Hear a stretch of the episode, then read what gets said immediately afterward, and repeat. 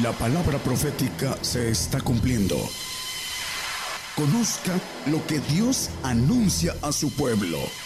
Bienvenidos a su programa, Gigantes de la Fe. Gigantes de la Fe. Muy buenos días hermanos y les bendiga a todos nuestros radioescuchas y a todos los que nos ven en, la televisión en muchos lugares del mundo. Vamos a tocar un tema que es, eh, le he puesto señal del pacto y es importante que entendamos los pactos y las señales que Dios ha puesto en eh, los pactos que ha hecho con el hombre. Hay un pacto muy conocido que después del diluvio eh, lo maneja la palabra y todo el mundo lo conoce. En Génesis 9, versículo 11, que tiene que ver con el arco iris famoso, conocemos. Estableceré mi pacto con vosotros y no fenecerá ya más toda carne con aguas de diluvio, ni habrá más diluvio para destruir la tierra. El 13, por favor. Mi arco pondré en las nubes, el cual será por señal de convenio entre mí y la tierra. Bueno, esta es una señal de pacto con relación a eh, no iba a volver a, a destruir al hombre a través de un diluvio, como lo hizo con la generación adámica una parte y la preadámica completa, este, fue destruida y solo quedaron ocho personas, dice que fueron salvas por agua. Eh, dice que a semejanza es el pacto que eh, salva y lo vamos a leer luego porque vamos a ver una señal importante. Eh, en Apocalipsis 11.6 nos habla de los dos profetas eh, Dice, estos tienen potestad de cerrar el cielo, que no llueve en los días de su profecía, y tienen poder sobre las aguas para convertirlas en sangre y para herir la tierra con toda la plaga cuantas veces quisieran. Dice que tienen poder sobre las aguas para convertirla en sangre. Vamos a ir viendo eh, este asunto con relación a ese poder que tienen esos dos profetas de convertir el agua en sangre de una manera espiritual. Aquí normalmente eh, se piensa en las cuestiones naturales, pero vamos a Éxodo 12, 13, habla de otro pacto. Dice que la sangre os será por señal en las casas donde vosotros estéis, y veré la sangre, la señal que es la sangre, y pasaré de vosotros y no habrá de vos, en vosotros plaga de mortandad cuando heriré la tierra de Egipto. Aquí nos maneja una señal de sangre.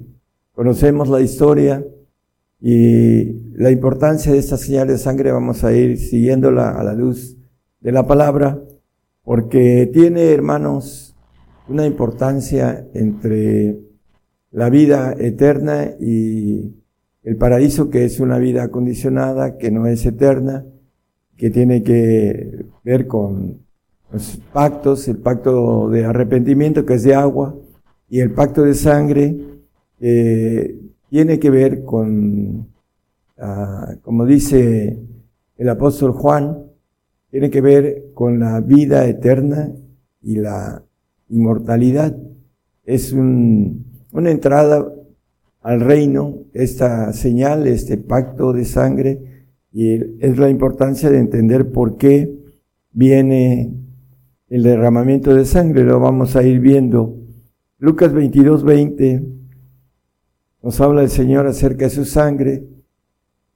Así también el vaso, así mismo también el vaso después de que hubo cenado diciendo, este vaso es el nuevo pacto en mi sangre que por vosotros se derrama.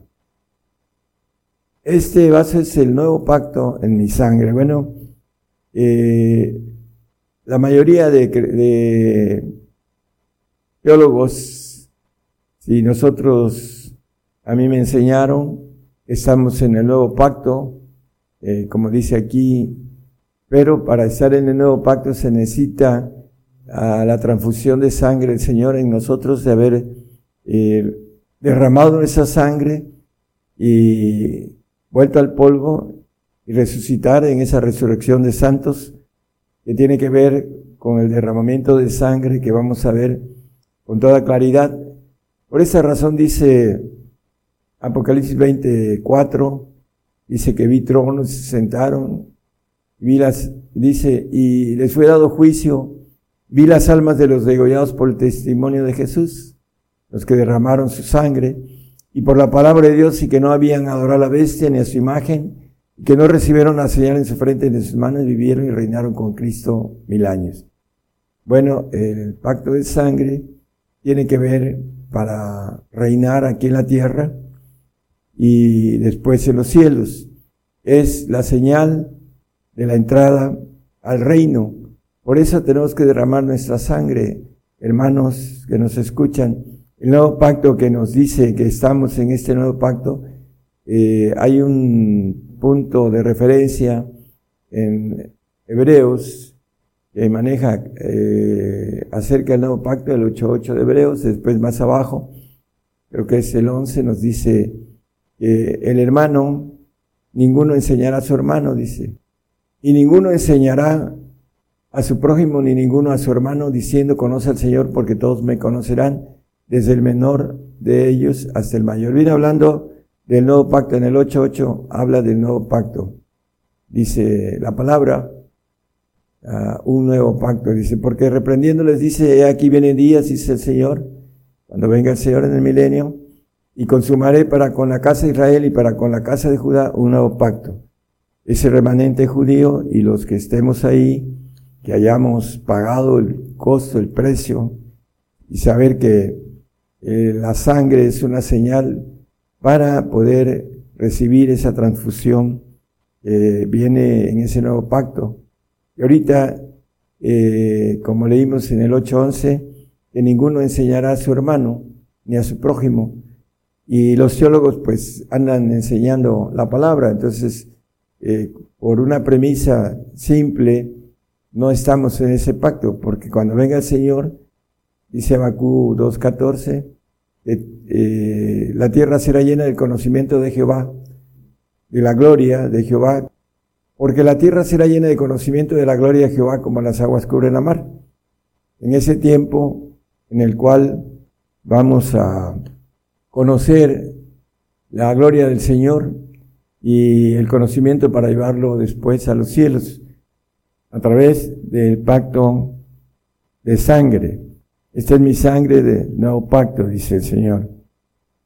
Juan 6:54 nos habla de la vida eterna. El que come mi carne y bebe mi sangre tiene vida eterna y yo le resucitaré en el día postrero, la resurrección de santos. Esa sangre, que es el mínimo para tener vida eterna, la que come su carne habla del perfecto, el que tiene el Espíritu del Padre, eh, lo maneja la Biblia de manera escondida, es la carne, y mi sangre, que es el Espíritu del Señor, dice, tiene vida eterna, y yo le recitaré en el día postrero. La importancia entonces, hermano, de la sangre, que es vida eterna, nos dicen que desde que creemos tenemos vida eterna, pero ese es un, uh, un punto no, referencial en los pactos de Dios que tenemos que conocer y pagar. También, hermanos, ahorita, entre los saludos, los hermanos ucranianos están padeciendo guerra y nos piden que oremos por la paz. Pero el Señor dice que se levantará nación contra nación y reino contra reino. Y ya estamos en ese tiempo, hermanos eh, ucranianos. Dios les bendiga. Eh, nuestras oraciones serán para que sean fieles al Señor hasta la muerte, para que puedan tener la bendición de ir a un paraíso o de ir al reino, dependiendo de los pactos que cada uno podamos hacer con Dios. Entonces, la importancia de entender los tiempos y las señales, estamos en cumplimiento de lo profético y no podemos cambiar la palabra de Dios porque es estar orando en contra de la voluntad del Señor que está escrita. Eh, debemos entender los tiempos en los que estamos viviendo y que eh, pedirle al Señor que seamos fieles, hablando de ustedes, y vamos a pedir por ustedes que como hermanos en Cristo sean fieles al Señor, que es lo más importante con relación a los sucesos que también eh, vamos a padecer nosotros, hermanos ucranianos. Dios les bendiga a cada uno de los cristianos que están ahí sufriendo la guerra. Vamos a ir viendo esta guerra en aumento hasta que venga el hombre con milagros mentirosos, como dice la palabra, y bien ponga una paz, que dice Daniel 8:25, que eh, va con la paz, va a engañar a muchos, dice el profeta Daniel. En primera de Juan 5:6 nos habla de ese pacto de sangre. Ese es Jesucristo que vino por agua y sangre, no por agua solamente, sino por agua y sangre, y el Espíritu es el que da testimonio porque el Espíritu es la verdad. Bueno, el Señor tiene el pacto de arrepentimiento que es de agua, es para ser salvo, para ir a un paraíso y estar un tiempo eh, en el paraíso y después desaparecer porque el siervo no queda en casa para siempre, dice. El que queda en casa para siempre es el hijo.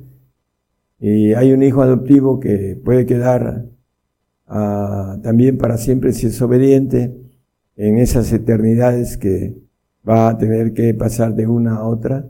Con obediencia es el santo, se llama la Biblia hijo adoptivo. El hijo legítimo tiene inmortalidad y es el que come la carne eh, de manera figurativa es el Espíritu del Padre. Viene por agua y por sangre. Dice que la sangre en 1 Juan 1.7 nos limpia de todo pecado. Hay una diferencia entre el perdón y confesamos con nuestra boca y creemos, dice, eh, con nuestro corazón seremos salvos, dice eh, el apóstol Pablo en Romanos 19. Pero aquí no lo quite, hermano. Dice, mas si andamos en luz, hablando de los santos o de los perfectos, como Él está en luz, tenemos comunión entre nosotros y la sangre de Jesucristo, su Hijo, nos limpia de todo pecado. Una cosa es limpiarnos de todo pecado y otra es perdonarnos de todo pecado. El perdón de pecados y la limpieza de pecados tiene que ver con la santidad. Por eso está hablando de si andamos en luz. Los que andan en luz son los, los santos. Los que andan en tinieblas y no saben a dónde van, a dónde van, dice el Señor, ellos uh, son limpiados, son, perdón, perdonados de sus pecados. Hebreos 12:4, que aún no habéis resistido hasta la sangre combatiendo contra el pecado. Bueno, uh, no hemos resistido hasta la sangre, pero Vamos a derramar nuestra sangre para, en ese combate que viene contra nosotros, dice, no tenemos lucha contra carne y sangre, contra potestades, contra gobernadores, contra malicias en los aires. Vamos a resistir hasta derramar nuestra sangre para que podamos después tener la transfusión de sangre del Señor limpia, un ADN diferente al que tenemos adámico, que trae una información maligna también, que nos dice la palabra del corazón que es perverso, eh, en el 10, 20, no, perdón, 19, 7 de, Jeremías, que es engañoso y perverso. El corazón, por el ADN que entró en, eh, en nosotros esta maldad cuando el hombre pecó. Por eso dice que llevamos el castigo de nuestros padres, que el primer castigo es la sentencia de muerte, hermanos. Y vamos a, a tocar eh, el, cómo el derramamiento de sangre es importante para entrar al reino. Apocalipsis 16, 6 nos habla del derramamiento de sangre, porque ellos derramaron la sangre de los santos y de los profetas, también tú les has dado a beber sangre, pues lo merecen. Hablando de los que nos vienen, los que nos van a venir a, que derramemos nuestra sangre para poder pagar este pacto, hay una, en la palabra, hay algo importante. El Señor entró al lugar santo a través de su sacrificio. Eh, el sacrificio se hacía en la mañana y en la tarde en el lugar santo. Y una sola vez en el lugar santísimo también se hacía con sangre. Ahorita vamos a leerlo en la palabra. Apocalipsis 17:6 nos habla de la sangre de los santos y de los mártires.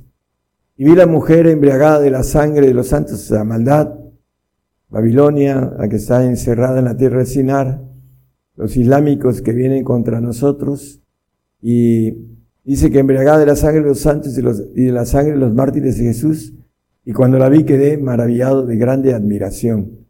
Es lo que viene, hermanos, como señal, viene el, la bestia que viene de, del mar y que dice el dragón o Satanás, Isbel, eh, el ángel caído, el ángel rebelde, dice que le va a dar todo su poder, su trono y su grande potestad. Ahí en la palabra del 13.2 de Apocalipsis como referencia nada más. Apocalipsis 18.24 nos habla también de la sangre de los santos y de los profetas. Y en ella fue hallada la sangre de los profetas y de los santos y de todos los que han sido muertos en la tierra. Bueno, en Babilonia viene hablando de la destrucción de Babilonia, que fue hallada la sangre de los profetas y de los santos, por el derramamiento, por la señal que nos maneja la sangre. Bueno, vamos a Pedro, 1 Pedro 3, 20, 21, como referencia para el arrepentimiento de los cuales en otro tiempo fueron desobedientes, cuando una vez esperaban la paciencia de Dios en los días de Noé, cuando se aparejaba el arca, el cual a pocas, es a saber, ocho personas fueron salvas por agua, la cual, a la figura de la cual el bautismo que ahora nos corresponde nos salva, Dice, no quitando las inmundicias de la carne, sino como demanda de una buena conciencia delante de Dios por la resurrección de Jesucristo. Bueno, el perdón que nos salva no quita las inmundicias de la carne, pero dice que como una demanda, un derecho de una buena conciencia, ¿cómo podemos obtener ese derecho? Lo dice el 9.14 de Hebreos a través de la sangre del Señor para poder limpiarnos del ADN que tenemos ahora. Cuanto más la sangre de Cristo, el cual por el Espíritu Eterno se ofreció a sí mismo, sin mancha Dios, limpiará vuestras conciencias de las obras de muerte para que sirváis al Dios vivo.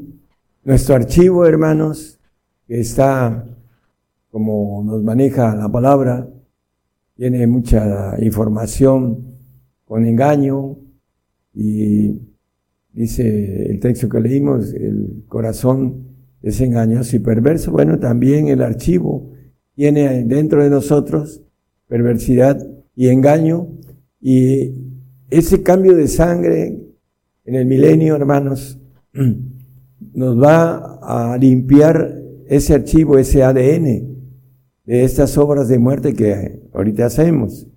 ¿Por qué? Porque al final dice que está establecido que todos los hombres mueran una vez.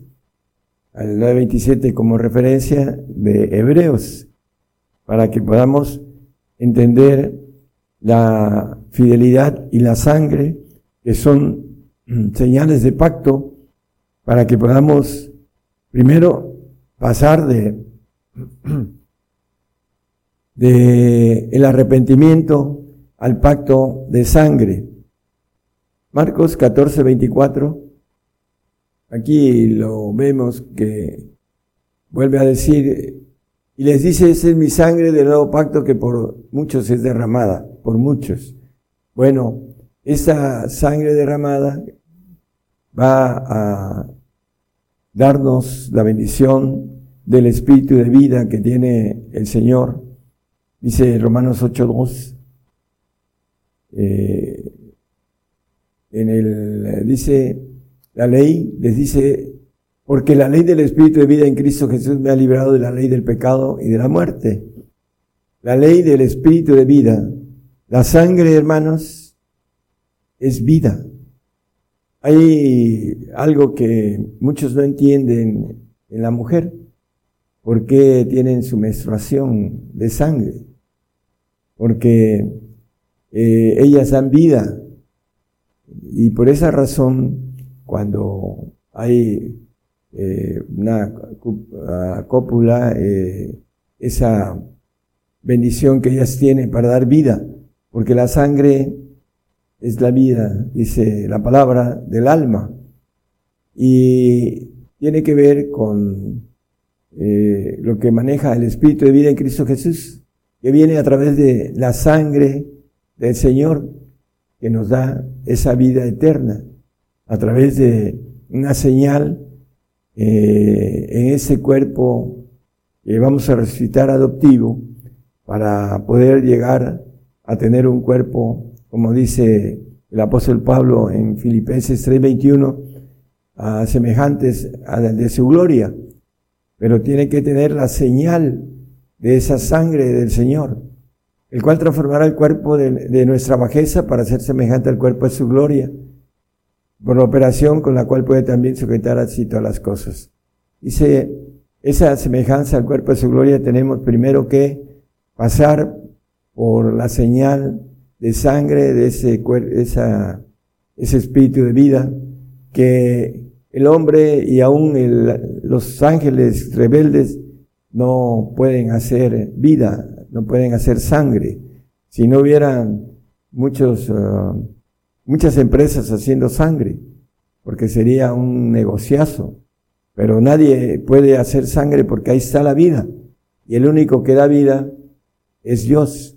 Y lo da a través de sus pactos, de sus leyes, para que nosotros podamos tener la vida eterna. Necesitamos derramar esa sangre eh, engañosa y perversa del ADN que traemos desde nuestros padres, en donde entró y los seis mil años que ha trabajado eh, el enemigo en nuestro ADN, pues está bastante contaminado y tenemos que ser vencedores para poder recibir un ADN de la sangre limpia del Señor.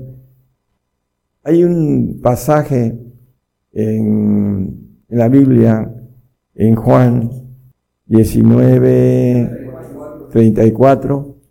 Empero uno de los soldados le abrió el costado con una lanza y luego salió sangre y agua.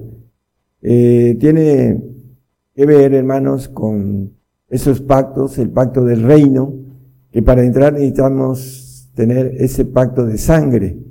El pacto de agua es para aquel que confiesa, cree en el Señor y testifica delante de otros el testimonio es lo que dice Marcos 16, 16, el que creyere y fuere bautizado será salvo.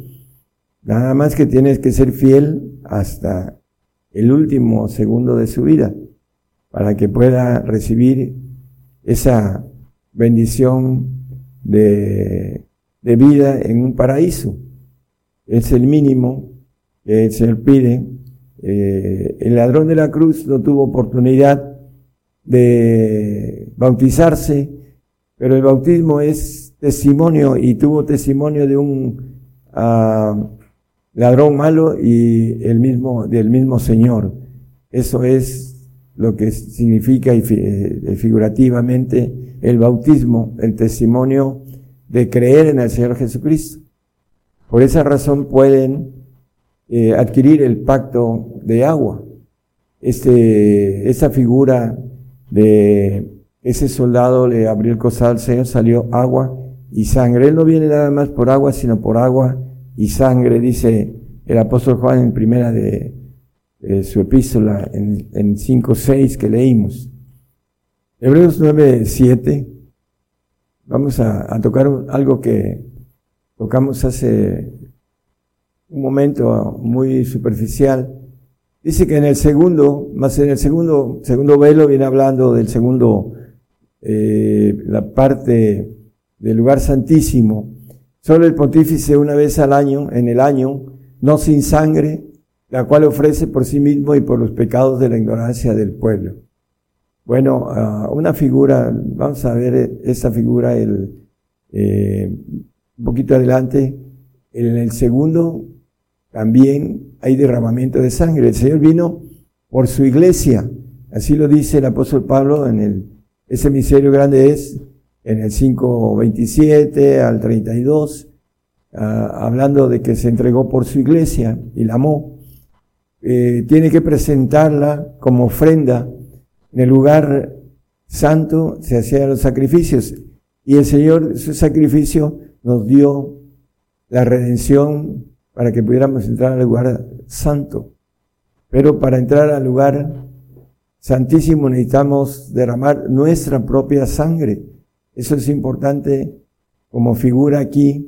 Dice la palabra que el segundo era una vez al año. En, vamos a ver que esa ofrenda de la iglesia es una sola vez.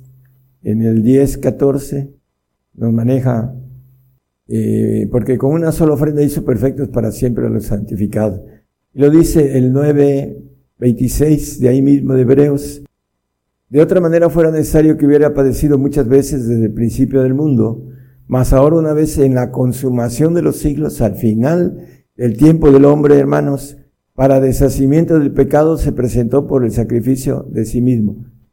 En la consumación de los siglos va a hacer la presentación de su iglesia, de su esposa, de sus hermanos, como nos llama él también, eh, hablando de formas eh, eh, que nos dice el Señor, pero su carne, su como parte de un grupo de guerreros que vamos a servirle al Señor, que se llama cuerpo, cuerpo de Jesucristo.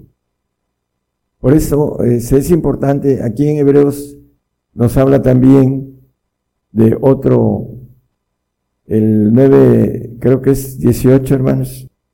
Ah, dice, de donde vino que ni aún el primero, hablando del el lugar santo, fue consagrado sin sangre. Para entrar al, dice la palabra y también Hebreos maneja que él padeció fuera de la puerta para ah, santificar a su pueblo. De donde vino que ni aún el primero fue consagrado sin sangre. Entonces el Señor derramó su sangre para entrar al lugar santo y necesitamos derramar nuestra sangre para poder entrar como ofrenda a ese lugar santísimo que es el reino para que podamos uh, ser reyes como parte del propósito que nos dice la palabra que Dios nos hizo. Dice, para nuestro Dios, reyes y sacerdotes reinaremos primeramente sobre la tierra y después en los cielos.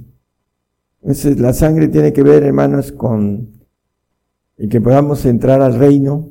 Es muy importante ese pacto, esa señal en nosotros el 9.9 de ahí mismo de Hebreos habla de la figura, dice de lo que estamos viendo ahorita como cosas de leyes espirituales, hermanos, los cuales era figura, lo cual era figura de aquel tiempo presente, en el cual se ofrecían presentes y sacrificios que no podían hacer perfecto cuanto a la conciencia al que servía con ellos. Bueno, eh, leímos que la sangre del Señor nos limpia la conciencia en el 9.14 que leímos de ahí mismo de Hebreos.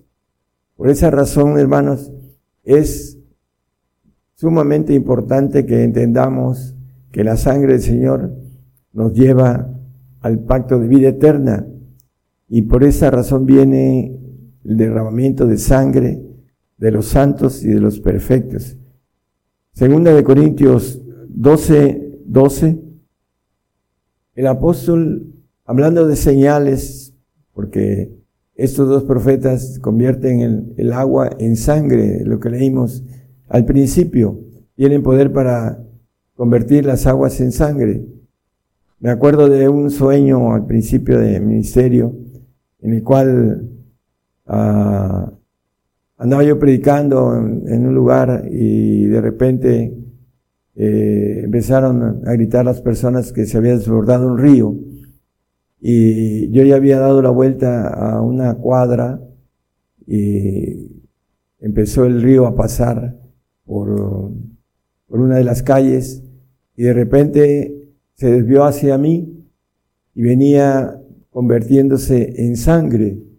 En ese tiempo, pues todavía no tenía la noción completa de convertir el agua en sangre. Es parte de lo que hace el profeta para que podamos llegar, hermanos, al reino de Dios, podamos disfrutar de su presencia, el Señor, primero aquí en la tierra y después en los cielos. Esa figura que habla el escritor de, Hebreos, que para mí es el apóstol Pablo. En Daniel 7:24 hay una señal, ya he platicado esas ah, partes proféticas. Los diez cuernos significan que de aquel, aquel reino se levantarán diez reyes, todos los reyes de este reino de nuevo orden mundial, y tras ellos se levantará otro, el cual será mayor que los primeros y a tres reyes derribará. En el 7.8 dice que arrancará. Se cumplieron en el año 70 de nuestra era este, con el pueblo de Israel, hermanos. Uno de ellos fue el pueblo de Israel que dejó de ser pueblo, fue arrancado hasta 1948 que volvió dos de las, eh, hablando de Judá y Benjamín, dos tribus que hasta el día de hoy están en Israel y las diez tribus de Israel andan en todo el mundo eh, regadas. Cuando venga el Señor, dice que los va a traer de los cuatro vientos a ese remanente, tercera parte de remanente que va a salvar el Señor para ser multiplicados en el milenio. Dice que todo Israel será salvo cuando el Señor venga. Hablando de las promesas hacia el pueblo amado. Bueno, el 7.24 dice que tres reyes derribará. Dentro de poco, eh, cuando se levanten los, el ejército del ángel caído, que es el príncipe de este mundo, va a perseguir, va a tener guerra con esos tres reyes y los va a derribar porque dice que eh, se reirá de toda fortaleza.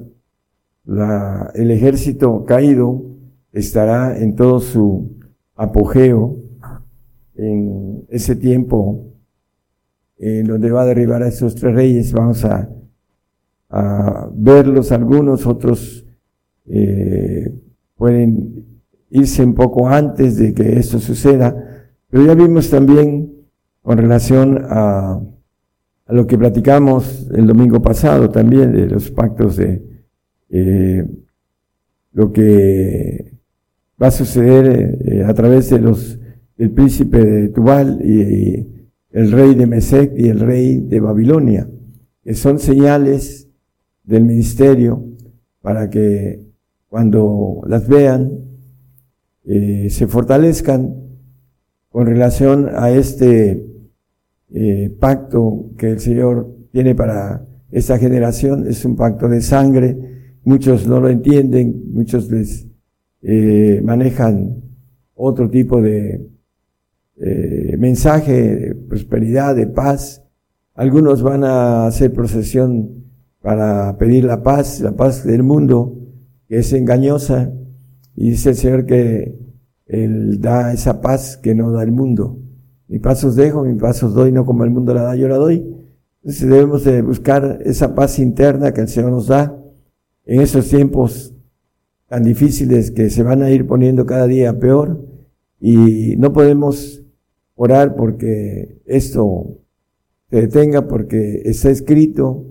Y estaríamos orando en contra de la voluntad de lo que está escrito, es importante que nosotros podamos atravesar cualquier prueba que nos pongan para poder obtener nuestra gloria, que es muy grande y que está preparada para aquellos fieles que alcancen a obedecer en tiempos muy difíciles.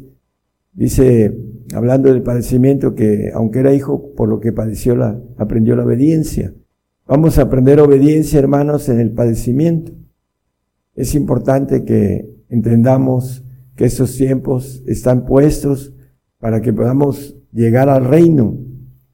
Si no fuera por esos tiempos, hermanos, difíciles, en donde viene para nosotros la persecución y el derramamiento de sangre de cada uno de nosotros, no tendríamos la oportunidad de vida eterna. Por eso, aunque se eh, vea de un punto loco, nos conviene, como dice el Señor, padecer mucho por el premio que el Señor nos tiene y nos conviene también dar gracias, como dice la palabra, en todo, porque esa es la voluntad de Dios.